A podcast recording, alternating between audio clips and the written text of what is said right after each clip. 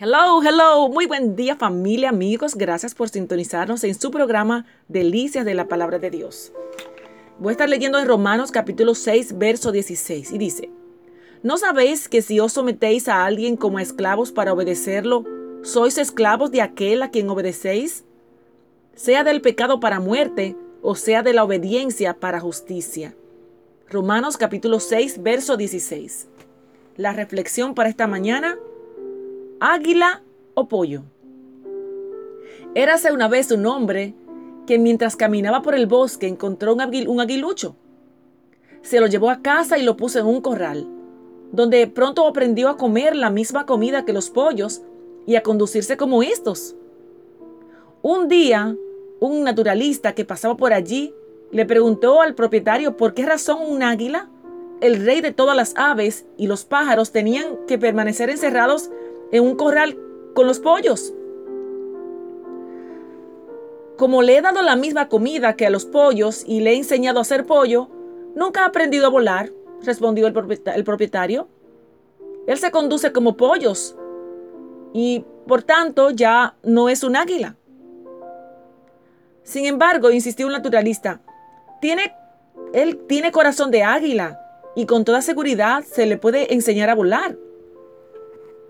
Después de discutir unos, un poco más, los dos hombres se pusieron de acuerdo en averiguar si era posible que el águila volara. El naturalista lo tomó en sus brazos suavemente y le dijo, Tú perteneces al cielo, no a la tierra. Abre las alas y vuela. El águila, sin embargo, estaba confusa. No sabía qué era y al ver a los pollos comiendo, saltó y se reunió con ellos de nuevo. Sin desanimarse, al día siguiente, el naturalista llevó al águila al techo de la casa y le animó diciéndole, Eres un águila, abre las alas y vuela. Pero el águila tenía miedo de, eso, eh, del mundo desconocido. Saltó una vez más en busca de la comida de los pollos. El naturalista se levantó temprano al tercer día, sacó al águila del corral y la llevó a una montaña. Una vez allí, alzó al rey de las aves y le animó diciendo, Eres un águila, eres un águila y perteneces tanto al cielo como a la tierra. Ahora abre las alas y vuela.